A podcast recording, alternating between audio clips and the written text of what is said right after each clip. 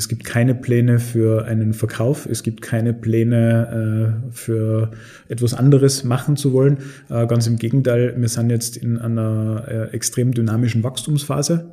Äh, wir sind jetzt gerade dabei, neben der Agenturbranche in andere Branchen zu gehen, die ähnlich sind. Also zum Beispiel eine Softwarelösung für Beratungsunternehmen.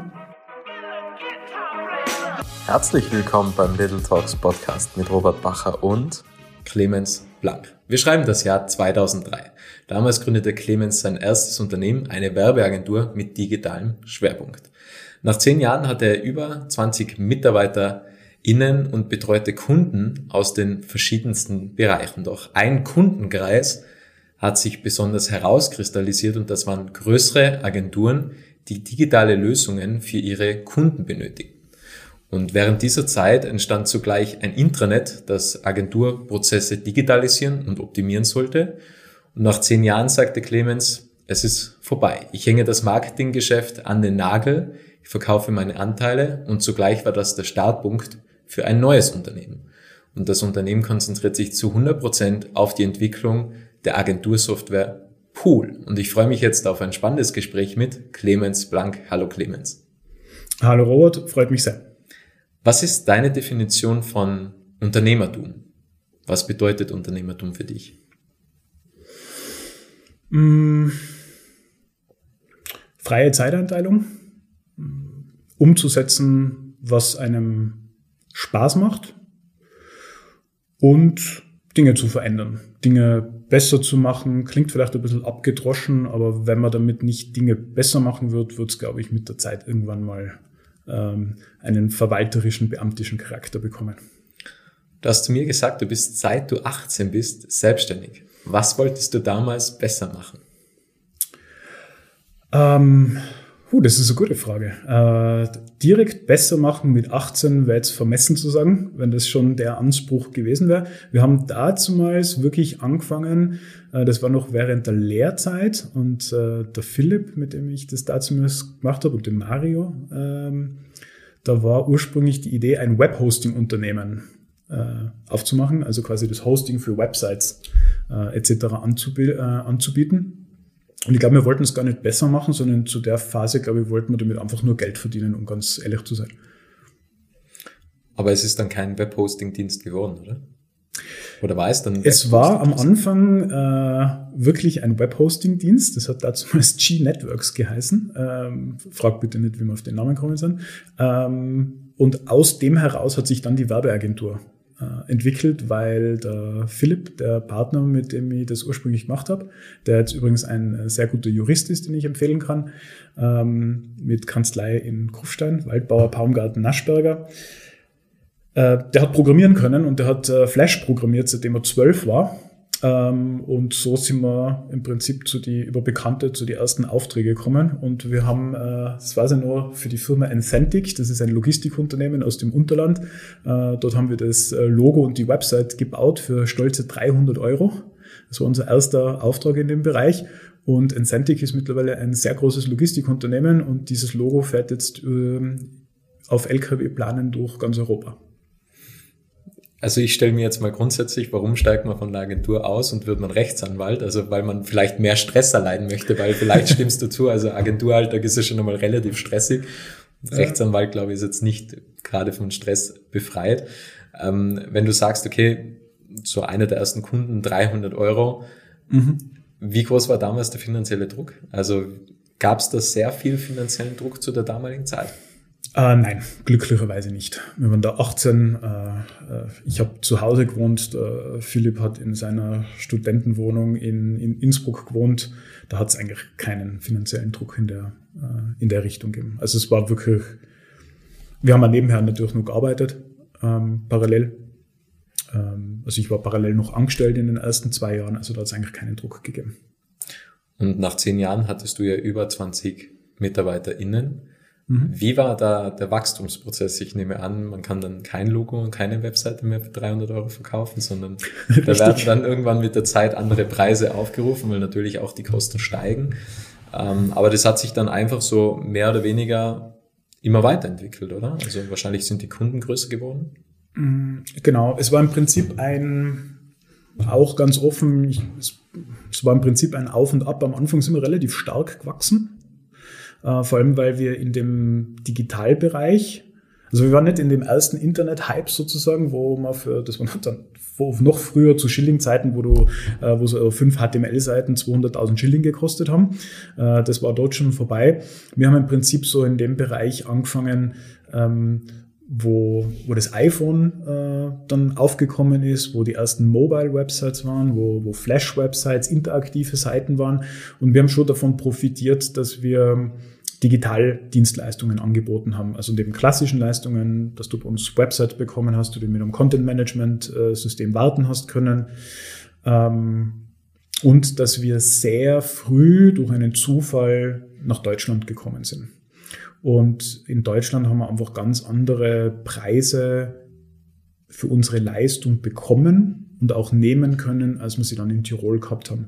Also wir haben dazu mal schon 2005, 2006 haben wir 90 Euro pro Stunde für die Programmierung gehabt, äh, was teilweise jetzt noch, wo jetzt teilweise noch niedrigere Stundensätze genommen werden. Also nicht überall, aber.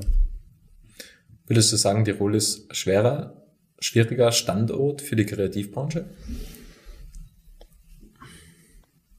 Hm. Na, glaube ich nicht. Glaube ich nicht. Ich glaube, es ist ein, ein guter Standort.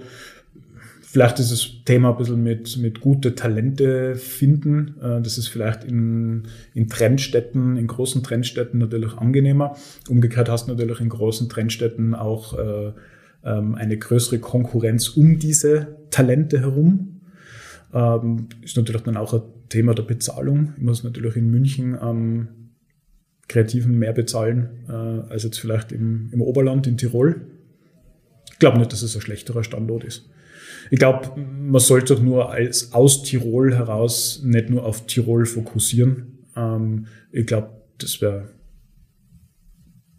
ja nicht nur in Tirol bleiben. Ich glaube, es ist sehr einfach, auch nach Deutschland zu gehen. Die Deutschen schätzen auch sehr ähm, den, den unkomplizierten Ansatz, den wir meistens haben. Sie mögen unseren Charme. Tirol mögen sie sowieso. Also, das wäre, ich glaube, es ist ein guter Standort. Hast du damals bewusst den Weg nach Deutschland gesucht oder kam Deutschland, also beziehungsweise diese Münchner Agentur, mhm. auf euch zu?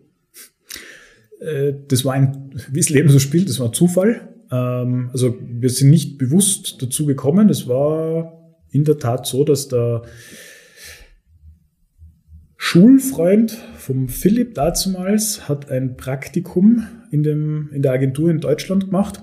Und der äh, Geschäftsführer ist gerade in der Küche dort mit anderen zusammengestanden und hat sich darüber beklagt, dass die Flash-Website, die sie haben, äh, dass er da immer einen Programmierer, äh, einen externen dafür braucht, wenn er die Referenzen auf der eigenen Agentur-Website austauschen möchte. Und der Schulfreund von Philipp, der eben da draußen sein Praktikum gerade gemacht hat, eben mit zarten 18 Jahren oder 19, direkt nach dem Gymnasium, ähm, hat irgendwie den Mund aufgemacht und hat gesagt, du, ich, ich, kenne da jemanden. Und ja, so hat das angefangen. Dann sind wir da zu dem äh, Unternehmen mit über 100 Mitarbeitern nach München, das war also das KMS-Team aus München, rausgefahren. Ähm, ja, und dann haben wir ihre Website ihre Flash-Website wartbar gemacht. Und dann haben sie keinen Programmierer mehr dafür gebraucht, um ihre Referenzen auszutauschen. Und dann sind wir vom dann sind wir an die äh, Finanzabteilung weitergereicht worden, die zu dem damaligen Zeitpunkt äh, ihre Zeiterfassung in, Excel gemacht hat und dann viele Excels zusammengeführt hat, um daraus Reporting und Abrechnungen zu generieren. Und dann hat äh, die Leitung Finanzen dazu gesagt, er hätte gerne die Zeiterfassung digitalisiert im Browser und dann haben wir eine browserbasierte Zeiterfassung gebaut. Und dann ist der nächste Schritt gekommen und gesagt, ja, ist nett, wenn wir jetzt Zeit erfassen können, aber jetzt müssen wir irgendwo nur die Projekte warten können, auf die wir dann Zeit erfassen können. Und dann ist es zu Angeboten kommen. Und wenn man Angebote schreibt, muss man Kontakte verwalten können. Und ja, das war im Prinzip die Geburtsstunde unserer Intranet-Entwicklung. Sozusagen das heutige Pool, wenn man so will. Äh, vom Grundgedanken her schon äh, natürlich auf einer anderen technologischen Basis. Also das, was jetzt Pool ist, ist auf einem aktuellen Technologiestack. Es steckt aber nach wie vor viel Prozesswissen aus im Prinzip zehn Jahren Internetentwicklung äh, von großen führenden deutschen Agenturen dahinter. Bevor wir zu Pool kommen, würden mich noch zwei Dinge interessieren. Was war eigentlich dein schönster Agenturmoment? was du hattest? Man kann auch die Gegenfrage dann noch stellen, was war das schlechteste oder der schwierigste Moment in der Agentur, den du damals hattest? Der schönste Agenturmoment. Hm, oder hat es mehrere? Also, der schönste. Wo ich sehr stolz drauf war, wo wir ähm, Douglas Österreich als Kunden bekommen haben.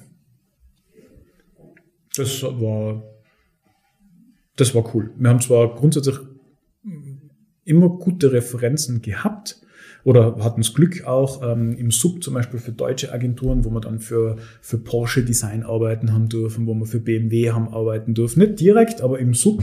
Also wir haben da äh, an coolen äh, Projekten mitarbeiten dürfen und haben dadurch gute Referenzen oder sehr gute Referenzen gehabt.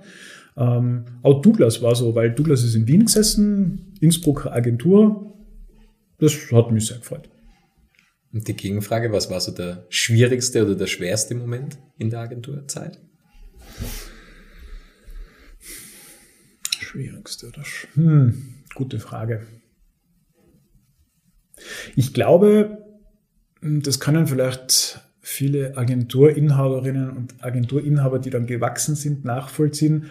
Ähm, das war kein, vielleicht kein Moment, sondern ein, ein Zeitpunkt oder ein Zeitraum, wo ich verstanden habe, ähm, dass, also wir sind da stark gewachsen und dann waren wir ungefähr 16 Leute und wo ich verstanden habe, dass ich eigentlich zu 80, 90 Prozent nur mehr damit beschäftigt bin, diesen, diesen Laden zu managen.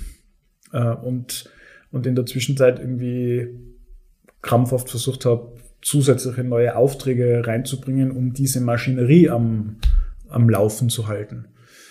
Das war vielleicht, äh, oder das war mit Sicherheit ein, ein schwieriger Zeitpunkt, wo, wo ich zumindest zum damaligen Zeitpunkt dann auch keine direkte Lösung dafür gefunden habe. Ähm, ich habe da, ich sag da gern, das war das hat dann ein bisschen so angefühlt wie so ein Hamsterrad. Ähm, ja.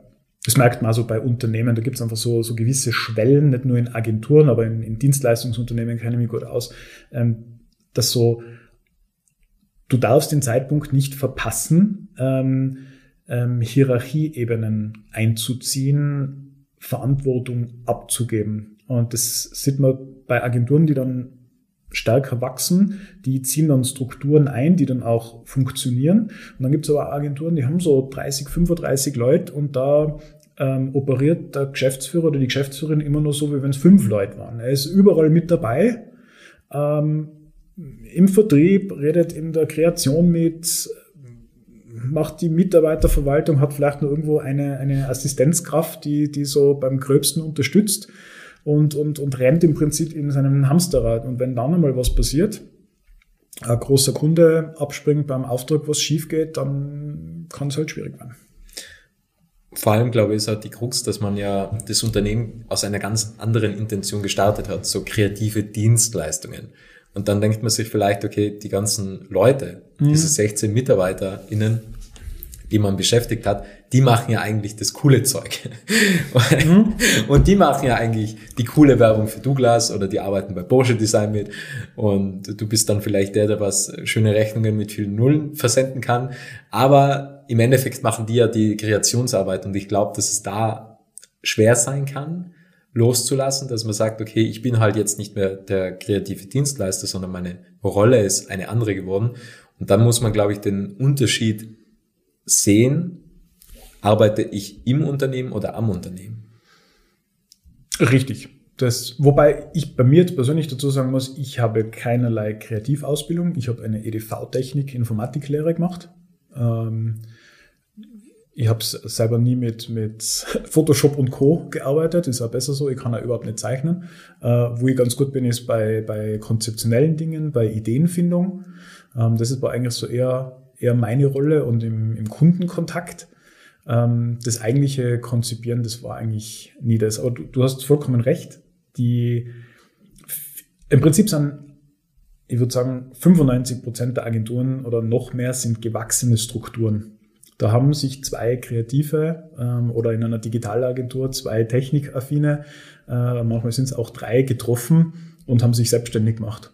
Und manche sind dann so groß geblieben, manche haben dann äh, ein paar Mitarbeiter dazugenommen und manche haben sind dann eben stärker gewachsen. Und mit diesem Wachstum werden dann im Prinzip Prozesse etabliert. Entweder etablieren sich die Prozesse von selbst ähm, oder sie werden dann notgedrungen irgendwie etabliert. So, wir brauchen eine Lösung, um uns besser zu organisieren. Wir brauchen eine Lösung, um unsere Dateiablage besser zu machen. Wir brauchen eine Lösung für die Zeiterfassung, äh, um unsere Ab also um überhaupt zu wissen, was wir abrechnen oder wo geht denn unsere Zeit am Ende des Tages hin. Und ja, in einer Agentur, ich, ich, ich kenne es eigentlich nicht anders, ist es überall eine gewachsene Struktur. Und das ist dann auch der Ansatz von, von Pool gewesen oder ist der Ansatz von Pool, äh, sozusagen da einfach eine, eine gesamtumfassende Lösung äh, auch mit einer Prozessbegleitung mit anzu, anzu, äh, anzubieten, ohne dass ich eben ähm, sieben verschiedene Tools plus Excel plus InDesign ähm, als Toolset habe, um sozusagen meine, äh, mein Unternehmen am Laufen zu halten. Wie schwer war es für dich, deine Anteile zu verkaufen? Wie schwierig war für dich die Entscheidung? Oder war die ganz klar, dass du gesagt hast, mhm. okay, für mich ist jetzt der Zeitpunkt gekommen, das Marketinggeschäft an den Hut zu hängen? Mhm. Für, also vielleicht in der, in der Replik, schwer war es zu dem Zeitpunkt nicht, aber die Erkenntnis bis dorthin hat gedauert. Und zwar habe ich schon in den letzten drei Jahren in der Agenturzeit, also war insgesamt zehn Jahre in der Agentur, aber in den letzten drei Jahren in der Agenturzeit habe ich eigentlich schon die Idee gehabt und habe sie mit sehr wenig Erfolg verfolgt, aus Pool eine Standardlösung zu machen. Weil da war das Tagesgeschäft in der Agentur und dann war die Idee, Pool zu entwickeln. Und wir haben da immer wieder Anläufe unternommen, haben auch Ressourcen reingesteckt und das hat aber einfach nicht funktioniert. Und nach im, im zehnten Jahr, das war jetzt Zufall, ähm, im zehnten Jahr ist dann einfach so die, ähm, in, der, in der Weihnachtszeit die, die Erkenntnis äh, gekommen und gereift, will ich in zehn Jahren, in fünf Jahren, will ich immer noch Marketing, Werbung machen, so wie ich es jetzt gemacht habe. Es hat auch Spaß gemacht, würde ich, würde ich niemals anders machen. Ich habe so viel gelernt, wie, wie ich es in keinem Studium lernen könnte oder, oder ähnlichem. Ähm, oder will ich Pool machen? Und in der Weihnachtszeit ist dann die Erkenntnis, na, also entweder ich mache jetzt Pool oder, oder eben nicht und ich will das machen.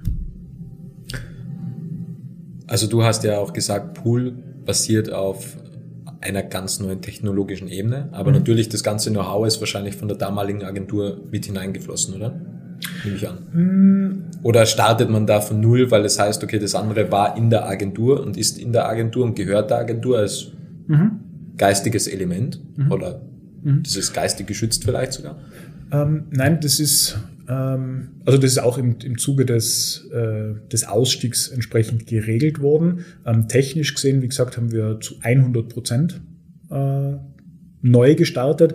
Was natürlich mitgenommen worden ist, ist die die Prozesserfahrung, die, die Ablauferfahrung ähm, von den Intranet-Systemen. Also auf denen haben wir aufgesetzt. Aber technisch ist es wirklich von null auf. Das war vom, äh, von unserem CTO, vom Thomas, mit dem ich Pool ursprünglich gegründet habe, der also nach wie vor bei uns äh, ist. Ähm, der hat Pool technisch komplett neu gedacht und auch von Grund auf aufgebaut. Woher kommt der Name? Kundenpool, ja, da, weil man kann ja Projekte und so weiter verwalten von Kunden, also Kundenpool oder da gibt's jetzt, äh, da kann ich da jetzt mehrere, mehrere Geschichten zur Auswahl anbieten. Gerne. Welche möchtest du hören? Wie viele Geschichten haben wir denn? A, B, C, D? C, A, B, C theoretisch hätten wir. Dann also nehme ich C. Bist du C? Jetzt kann ich mir aber aussuchen, was das ist. ja, auch das stimmt, ja, auch das stimmt. Ja, äh, bleiben wir, bleiben wir einfach bei der, äh, bei der Urspr äh, bleiben wir einfach bei der Wahrheit, das ist am meistens das, das, das Hilfreichste. Ähm, KMS hatte ursprünglich, ähm, also im Zuge der Internetentwicklung äh, ist dann irgendwann mal die mh, der Bedarf aufgekommen, das Intranet irgendwie zu nennen, weil KMS Intranet war halt irgendwie ein bisschen schwierig. Ähm, und dann haben, haben sie den Titel äh, Pool ähm, verwendet. Wo der bei Ihnen dann genau hergekommen ist, weiß ich auch nicht. Und das war dann halt Pool. Und den haben wir dann äh, vom KMS übernommen. Wie, dann, wie waren dann bei Pool die Wachstumsschritte? Also ihr wart am Anfang zu zweit oder hast du damals gesagt, okay, ich glaube wirklich an die Idee und Du hast natürlich auch beim Ausstieg Geld bekommen, dass du äh, gesagt hast, okay, all in und ich hole mir jetzt gleich drei MitarbeiterInnen noch mhm. zusätzlich mhm. dazu. Also wie war das? Wir haben es überlegt, wie wir es wie wir es anlegen. Ähm, wir sind dann, das war dann also eine gemeinsame Entscheidung, aber auch federführend von Thomas im Sinn von, wir fangen zu zweit an, weil ein Programmierteam, also mehrere Leute, die programmieren, ist zwar nett im Sinne einer Ressource, nur diese Ressourcen müssen auch koordiniert werden.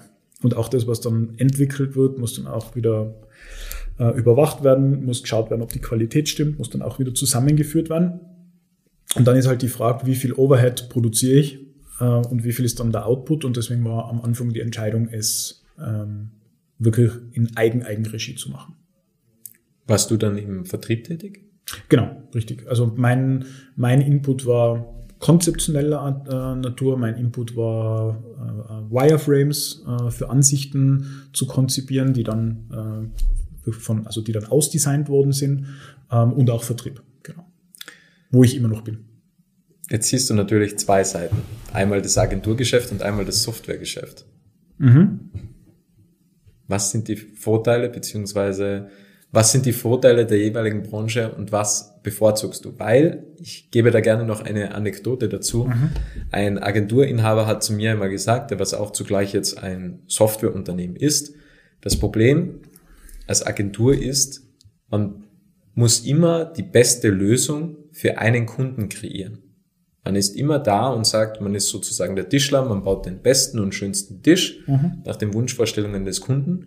Und bei einer Software baut man ja die beste Lösung für viele Menschen. Also da unterscheidet sich ein wenig, weil einmal muss man nur unter Anführungsstrichen ein Bedürfnis befriedigen mhm. mit einer Tätigkeit, mit einer Kreation. Und bei der Software muss man ja viele Bedürfnisse befriedigen und dann das Beste daraus entwickeln für im besten Fall viele Menschen. Und das ist ja eigentlich eine mhm. Schwierigkeit, weil natürlich mhm. jeder andere Vorlieben hat. Natürlich auch Agenturen. Es gibt kleinere Agenturen, drei, vier, fünf, sechs Leute. Mhm. Dann gibt's größere Agenturen, plus 100 MitarbeiterInnen zum Beispiel. Und die haben ja auch unterschiedliche Bedürfnisse. Also, was ist deine Meinung? Also grundsätzlich, ich glaube, Softwareunternehmen kann man dann auch nochmal untergliedern in diejenigen, die eine Standardsoftware entwickeln und in diejenigen, die Individuallösungen entwickeln oder die eine Standardsoftware haben und die dann individuell noch weiterentwickeln. Das ist nochmal großer, großer, großer Unterschied. Äh, Pool ist jetzt eine Standard SaaS-Software, die nicht individuell für den Kunden angepasst wird. Also so wie du es gesagt hast, es muss im Prinzip viele Bedürfnisse, viele Needs unter einen Hut bringen und wir müssen immer so ein bisschen diesen goldenen Mittelweg austarieren.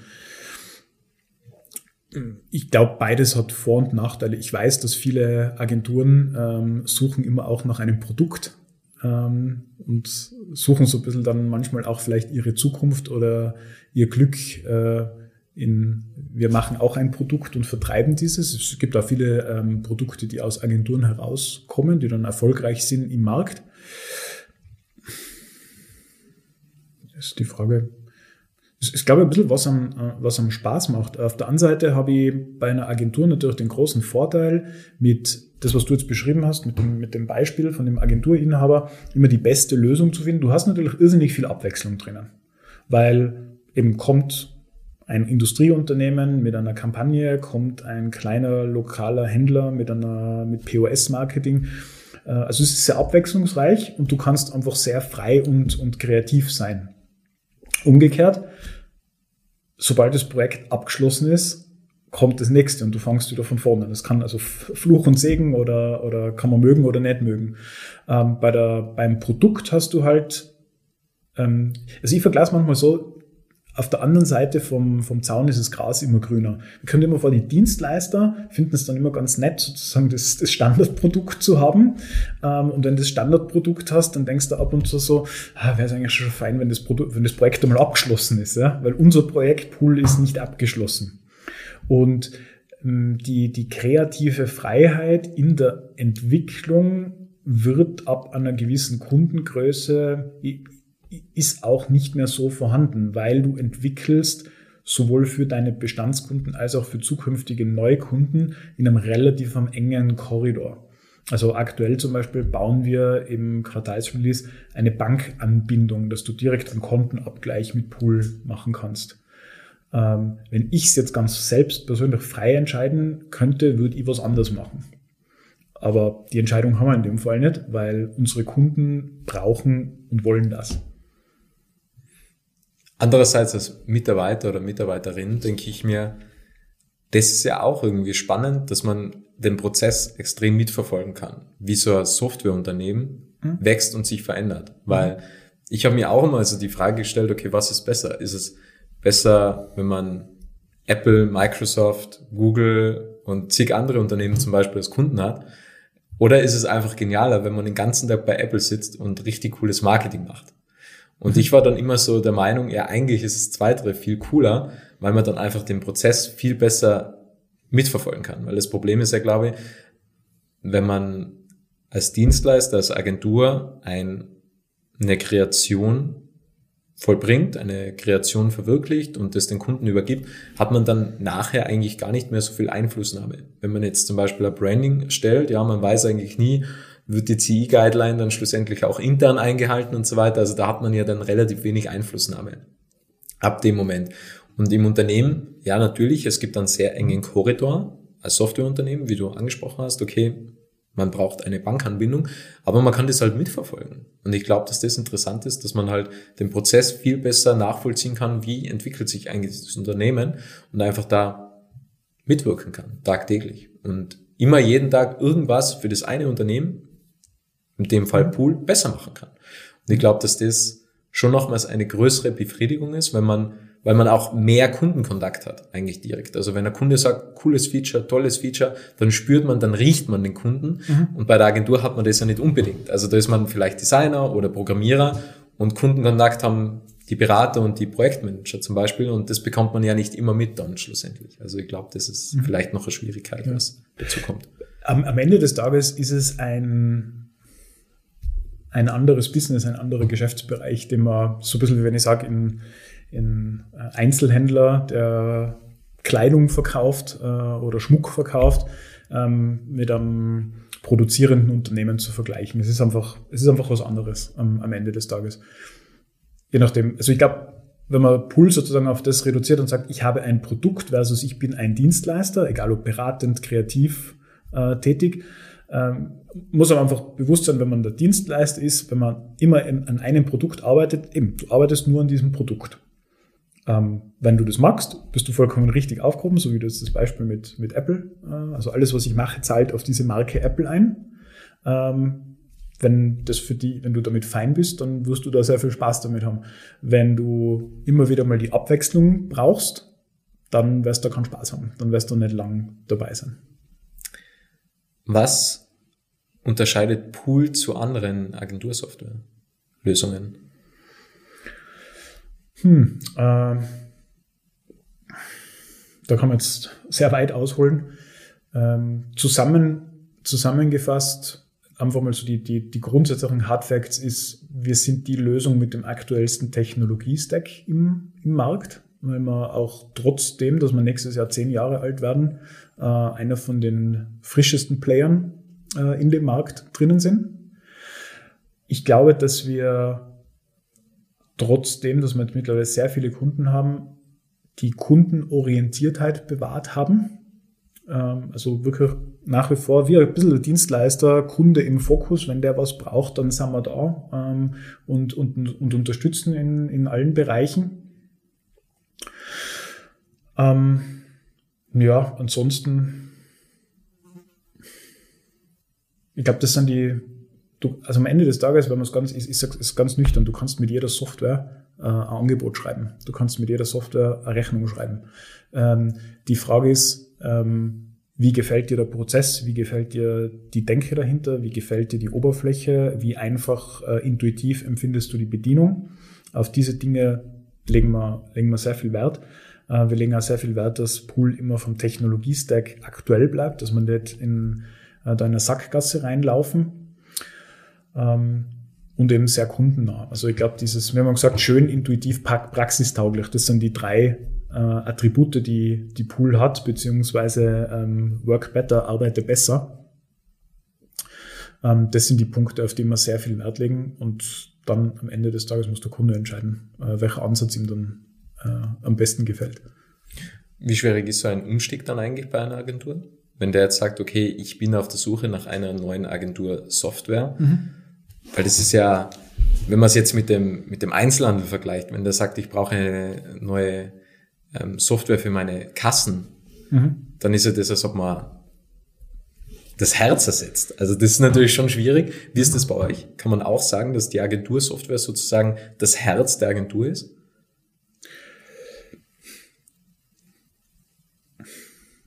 Ja, kann man, kann man sich, also es ist ein, ein, ein Kernelement von dem Ganzen.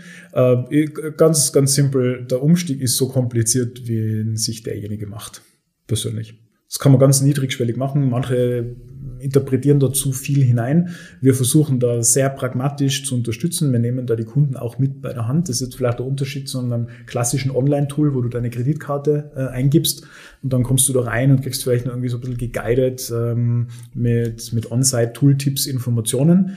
Ähm, also wir nehmen den Kunden wirklich noch begleitend bei der Hand. Wir stehen da jederzeit zur Verfügung, wenn es Fragen gibt, äh, unterstützen zusätzlich mit Knowledge Base, mit Videos, mit individuellen Videos, mit persönlicher Beratung.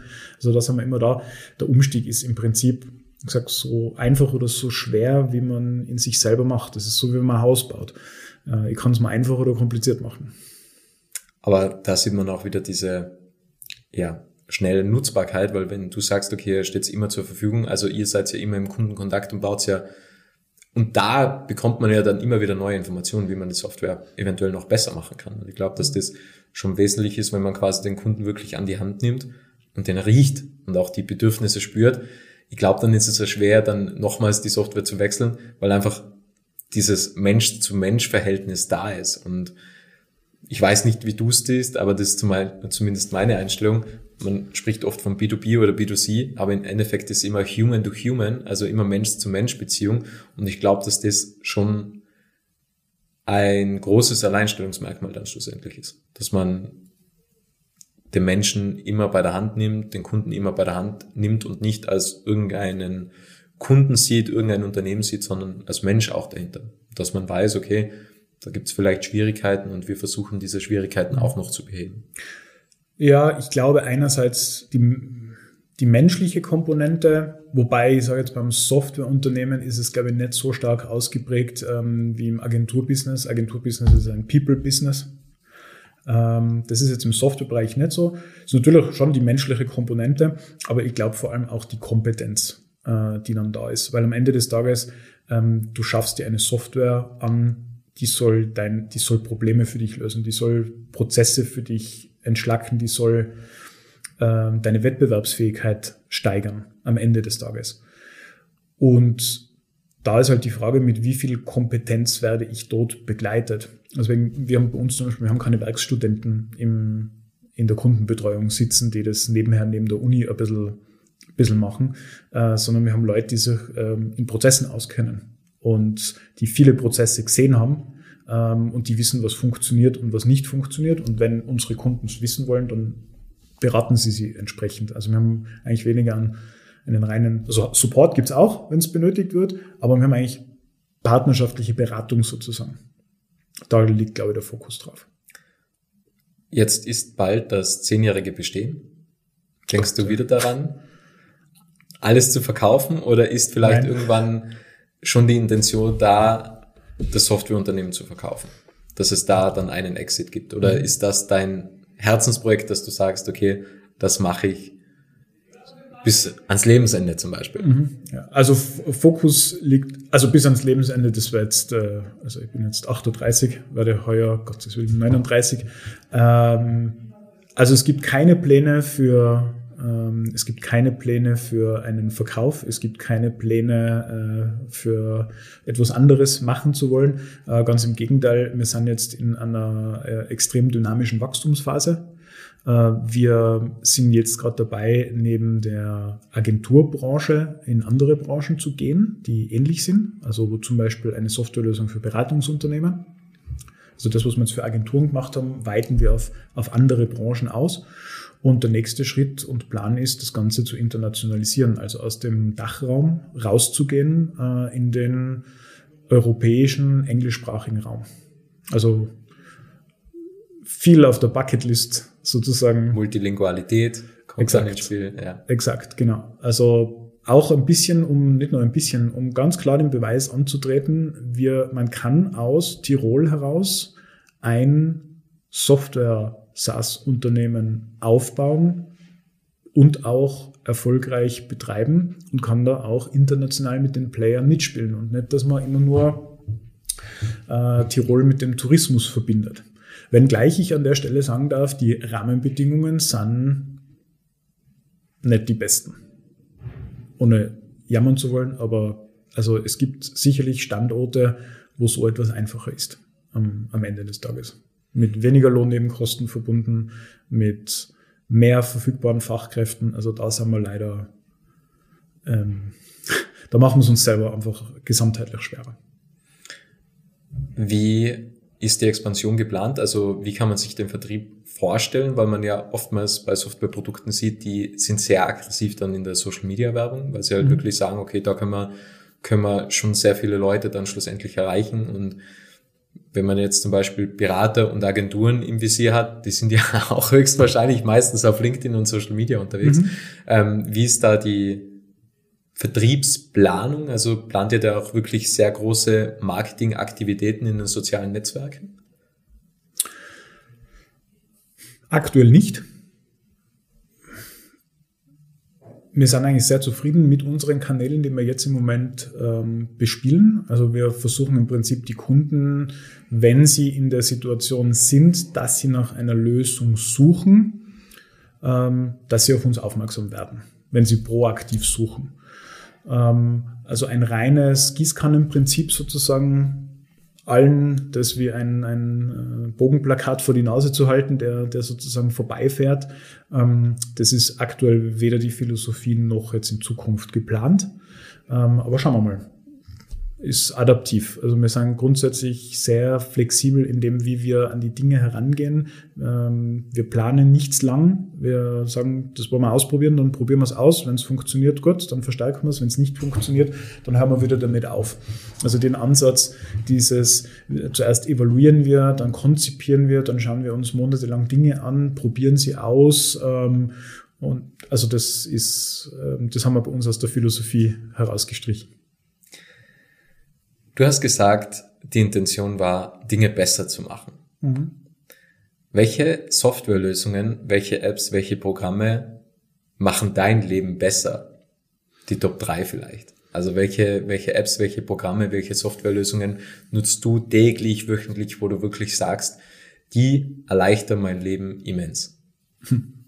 Äh, ich benutze Pool selbst. Also wir benutzen als Unternehmen Pool selbst für sämtliche Dinge von Angebotslegung, Zeiterfassung, Rechnungswesen, Reporting, Budgetplanung.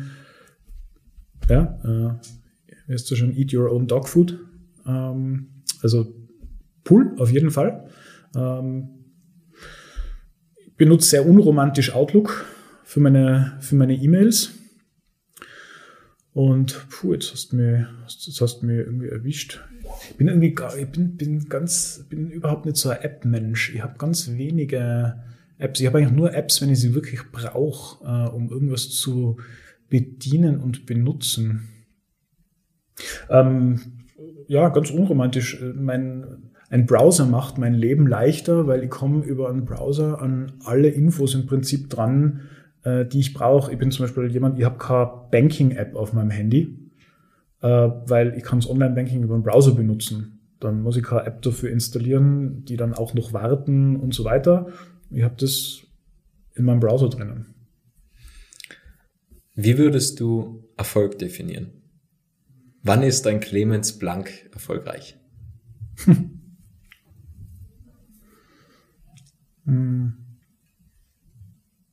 Ich glaube, wenn die Dinge more or less so funktionieren, wie man sich vornimmt. Ich glaube, also ich fühle mich im Moment sehr erfolgreich, weil es mir Spaß macht. Mm, ich habe jetzt nicht so dieses, äh, dieses, dieses eine Ziel und wenn ich das erreicht habe, dann, dann bin ich erfolgreich. Das habe ich nicht. Äh, das wäre ein bisschen komisch, so vom, äh, vom Gesamtansatz. Na, ich, ich glaube, ich fühle mich Moment sehr erfolgreich, weil es Spaß macht, weil wir Dinge weiterbringen, wir, wir wachsen gut, ähm, wir bringen gute Releases raus, wir haben gutes Kundenfeedback. Es macht Spaß und wenn es Spaß macht, das ist für mich, das ist, glaubt man schon.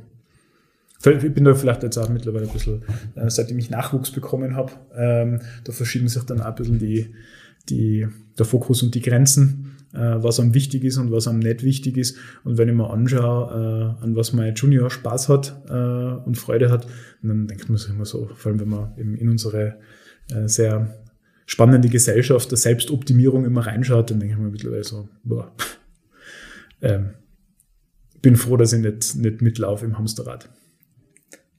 Das ist sehr gut, ja, weil das Hamsterrad sieht von innen aus wie eine Karriereleiter. Richtig, ja. Stimmt, ja. Die letzten drei Fragen, was ich noch an dich habe. Mhm.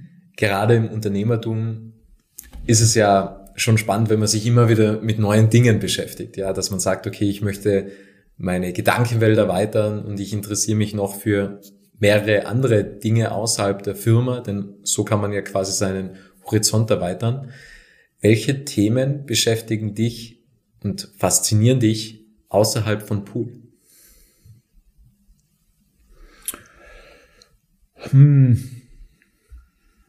Viele. Das ist ein bisschen, es hat sich auch ein bisschen geändert äh, mit dem, mit dem Papa-Sein.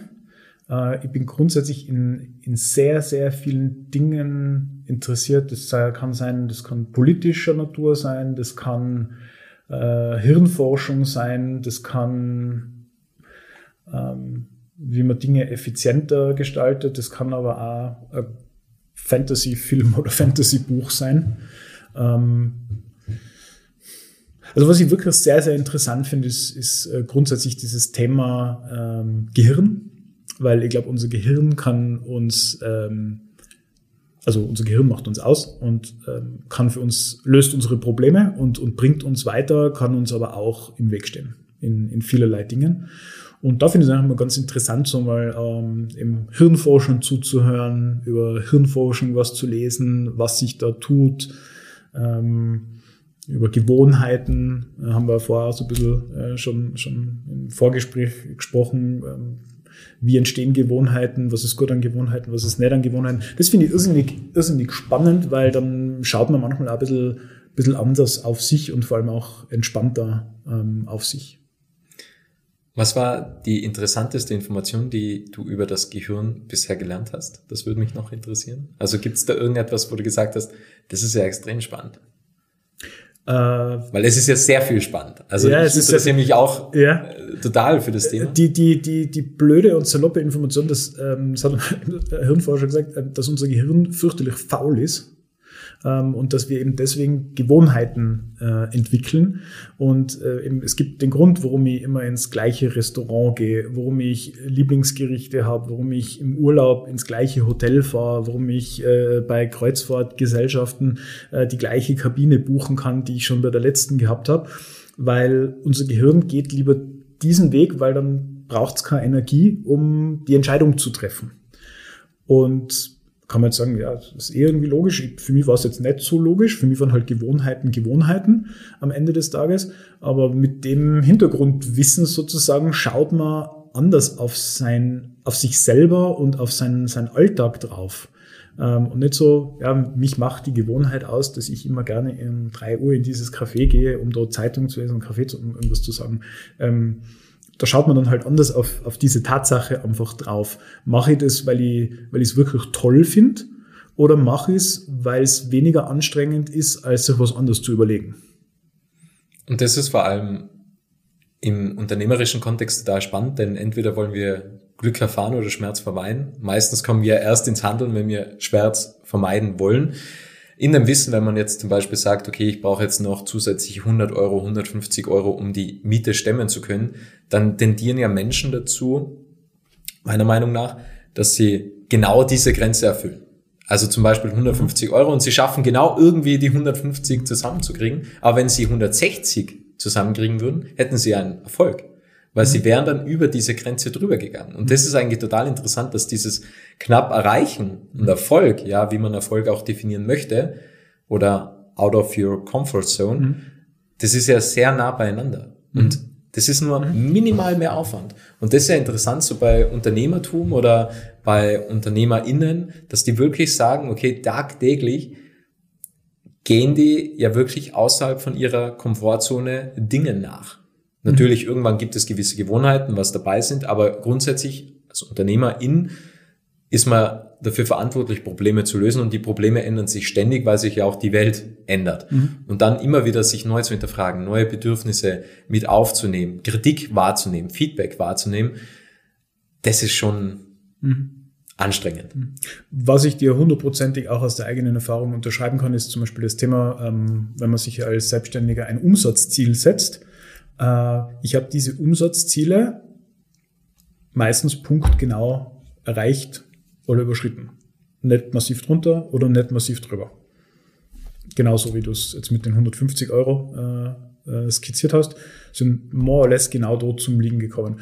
Ähm, wir tendieren jetzt dazu, die Ziele so hoch zu setzen, ähm, um daraus dann das Wissen zu generieren. Am Ende des Tages, ähm, ja, haben wir nicht geschafft, aber wie weit sind wir denn davon weg? Ja, aber ja, es ist halt, glaube ich, sehr schwierig eben bei großen Zielen, dass man dann den Datendrang findet. Also wenn ja quasi ein großes Ziel unerreichbar scheint, weil es einfach zu groß ist. Es muss ja nicht unerreichbar ja. sein, aber ich könnte jetzt zum Beispiel sagen, äh, ich nehme jetzt irgendeine Hausnummer, ich habe äh, 100.000 Euro an Umsatz und das nächste Jahr setze ich mal 110.000 oder 120.000 äh, Euro als Umsatz. Ist jetzt eine schöne, ist auch eine schöne Steigerung, 10 bis 20 Prozent, haben, haben auch nicht alle Unternehmen. Aber das Ziel ist jetzt sehr erreichbar, würde ich, würde ich, würde ich sagen. Äh, vielleicht mit eben 10 bis 20 Prozent mehr Effizienz, mehr Einsatz, wie auch immer. Preiserhöhung, das ist jetzt nicht so schwierig zu erreichen. Äh, wenn ich 100.000 Umsatz habe und ich sage, okay, ich will jetzt 10 Millionen machen, da bin ich dabei, das ist äh, unerreichbar. Aber ich kann ja hergehen und sagen, du, mein Ziel ist es, Viertelmillion Umsatz zu machen. Und dann lauft man mal das Jahr und dann hat man vielleicht nicht die Viertelmillion geschafft, aber man hat statt die 100.000, 150.000 geschafft. Und dann hat man plötzlich 50% Umsatzsteigerung und nicht 10 oder 20%. Hm. Ich glaube auch, was ganz wichtig ist, wenn man gerade von Umsatzzielen spricht, dass man jeden Euro zu schätzen weiß. Weil auch wenn ich nur heute einen Euro verdiene, weil du sagst, du Robert, ähm, ich zahle das Parkticket zum Beispiel, mhm. dann bin ich ja einen Euro näher bei meinem Ziel als wie vor bis einer Stunde beispielsweise. Und ich glaube, dass das sehr wichtig ist, weil ab und zu kommt ja diese Unzufriedenheit, wenn man sagt, okay, 100.000 Euro, ich bin noch weit entfernt, weil ja, hat erst begonnen und das erste Monat Jänner ist alles noch träge und so weiter und dann kann, könnte man sagen, ich bin noch weit entfernt, aber sogar 100 Euro bringen mich schon an das Ziel näher beispielsweise. Mhm. Und ich glaube, dass, dies, äh, dass dieses ähm, Denken in kleinen Schritten sehr wichtig ist, um immer dran zu bleiben. Weil ja. auch wenn es ein Euro ist, 50 Cent, keine Ahnung, was auch immer, diese 50 Cent können eigentlich den Unterschied machen. Der mhm. Manfred Hückel bei Red Bull, der hat äh, damals wirklich so ein eingeschworenes Team gehabt, wo es geheißen hat, wir besiegen Coca-Cola. Ja? Mhm. Und dann mhm. haben sie sogar die ganzen Verwandten involviert und gesagt, ihr dürft heuer keine Coca-Cola-Dose in die Hand nehmen, kein Coca-Cola bestellen, weil diese eine Dose, diese eine Flasche könnte den Unterschied ausmachen. Mhm. Und die haben das wirklich sehr zu schätzen gewusst. Und am Ende waren sie dann tatsächlich erfolgreicher als Coca-Cola in Österreich. Und das gelingt halt auch nur, wenn man diese kleinen, minimalen Schritte auch erkennt. Ja. Ja, und wie gesagt, ich denke, es ist sehr motivierend und ich bin jetzt nicht derjenige, der es nur am äh, am Geld aufhängt, nur ganz unromantisch gedacht und auch gesprochen, ähm, desto mehr freie Liquidität du hast, desto mehr kannst du halt auch machen, desto beweglicher bist du. Das ist in, äh, in der Arena, wo wir uns, sage ich jetzt mal, äh, befinden, das ist einfach ein, ein Marktgesetz und natürlich gibt es immer Leute, die sagen, du musst lieben, was du tust und so weiter. Alles dabei. Aber am Ende des Tages darf man halt auch diese äh, diese Kapitalkomponente nicht vergessen, vor allem jetzt in, in Zeiten, wo wir jetzt steigende Zinsen erleben, schon seit langem. Also jetzt sage ich jetzt mal, die, die Party mal ein bisschen des billigen Geldes ist vorbei. Und jetzt ist Liquidität noch einmal wichtiger wie, wie früher, beziehungsweise wenn man jetzt im Moment äh, als Firma verschuldet wäre, ist natürlich äh, um ein Vielfaches herausfordernder wie vor zwei oder drei Jahren, wo ich mich quasi für nichts verschulden habe können. Ja, Liquidität ist wie die Sauerstoff zum, äh, wie das, äh, genau. ja, wie Sauerstoff zum Atmen. Also, und Liquidität hilft auch dann Dinge umzusetzen, an die man glaubt. Und wir nähern uns dem Ende. Ich habe noch eine Frage an dich, lieber Clemens. Was möchtest du noch sagen? Hm.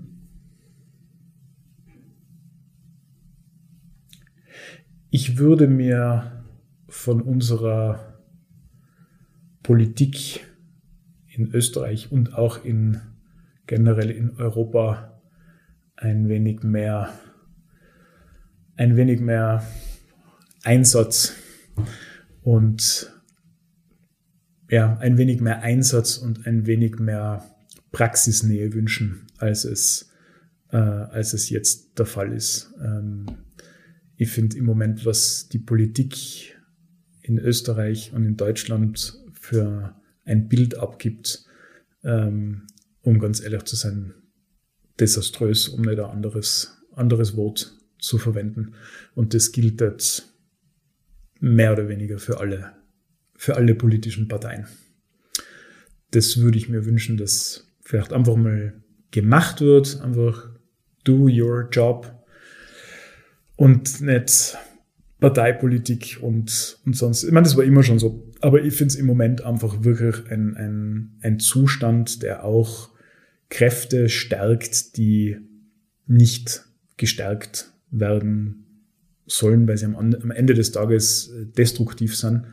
Und das, also mit dem, da schaue ich wirklich mit ein bisschen am besorgten Auge drauf äh, und auch einem genervten Auge. Es ist einfach, wie gesagt, ein Punkt bis hin zur, äh, zur SPÖ, die es nicht schafft, 600 Stimmen auszuzählen. Also da sind wir jetzt an Punkte, wo ich mir einfach denke, äh, fehlen mir eigentlich die, die Worte und, und jedwedes Verständnis. Wie denkst du, gelingt wieder, dass man mehr Praxisnähe erlangt? Was muss dafür getun, äh, getan werden? Ich glaube, da muss man dann äh, muss man dann auch nochmal ausholen. Ich glaube, die Frage ist, warum ist die Politik so geworden, wie sie ist? Und das führt mich dann zum Punkt, ähm, ich finde einfach die, die sozialen Medien ähm, haben da einen, einen massiven Impact drauf gehabt, dass sich, ähm, in Deutschland ist das noch stärker wie bei uns, dass äh, du einfach keine Politiker mehr hast, die, die sich, die eine klare Aussage treffen, sondern sie, du kriegst nur noch geschliffene Aussagen, die die nicht anecken am Ende des Tages, die, die keine Angriffsfläche bieten, sei es äh, ob es jetzt vom Beginnen von, ähm, von Gendern oder Nicht-Gendern, ähm, keine Gefühle von irgendjemanden, sowohl parteiintern als auch parteiextern verletzen. Äh, ich muss immer alle, alle befriedigen, äh, in, ich muss immer alle mitnehmen sozusagen. Ähm, und, und die sozialen Medien sind natürlich, äh, die, die treiben im Prinzip die, die Politiker vor sich her. Sie sind mehr damit beschäftigt, darauf zu achten, ähm, was sage ich, tritt ich niemanden auf die Füße, wo steige ich hin. Ähm, also eigentlich fehlt der Spielraum, dass sie eigentlich ihren Job machen, weil sie sind mit allem Möglichen beschäftigt, also nicht nur mit, mit Parteiinternes, ähm, sondern sie sind auch einfach mit der, mit der, neben der normalen Medienwelt, auch mit der sozialen Medienwelt konfrontiert und beschäftigt. Und hinter jeder, Ecke, hinter jeder Ecke lauert äh, ein Shitstorm, ähm, der natürlich dann auch, der, der macht was mit dir, wenn du, wenn du ständig unter diesem Druck bist. Wenn du eine Person der Öffentlichkeit bist, dann bist du natürlich, dann kannst du nicht ähm, so aufführen wie, wie ein Privatier, sage ich jetzt mal. Aber ähm, dieser Beobachtungsdruck, dem diese Politikergeneration jetzt schon länger ausgesetzt ist, der tut nicht gut und der hemmt diejenigen dran oder das zu tun, was sie eigentlich tun sollen. Das ist, finde ich, sehr, sehr dramatisch und da finde ich auch, gibt es jetzt auch kein, man, könnten morgen Facebook, Instagram und, und Co. alles abdrehen und ich glaube sogar, dass es irgendwie gut täte. Sicher mal wieder eine Auszeit zu nehmen und sich zu besinnen und auch auf das Wesentliche zu fokussieren, ja, genau. was auch Unternehmer oder meiner Meinung nach erfolgreiche Unternehmer innen machen. Sie konzentrieren sich eben auf das Wesentliche. Kundenbedürfnisse, Probleme, Herausforderungen, Lösungen. Und ich glaube, dass das den Unterschied ausmacht, denn wie wir unseren Fokus setzen und legen, ist die folgenreichste Entscheidung, die wir, die wir tagtäglich treffen. Und es hat mich sehr gefreut, dass ich dich im Büro in Innsbruck besuchen habe dürfen. Es war ein sehr angenehmes Gespräch mit dir, Clemens, und mhm. dir weiterhin alles Gute. Dankeschön. Vielen Dank, Robert. Hat mich sehr gefreut. Danke. Es freut mich sehr, dass du das Interview bis zum Ende angehört hast und wenn du keine Folge mehr verpassen möchtest, dann abonniere jetzt Little Talks in deiner Podcast-App.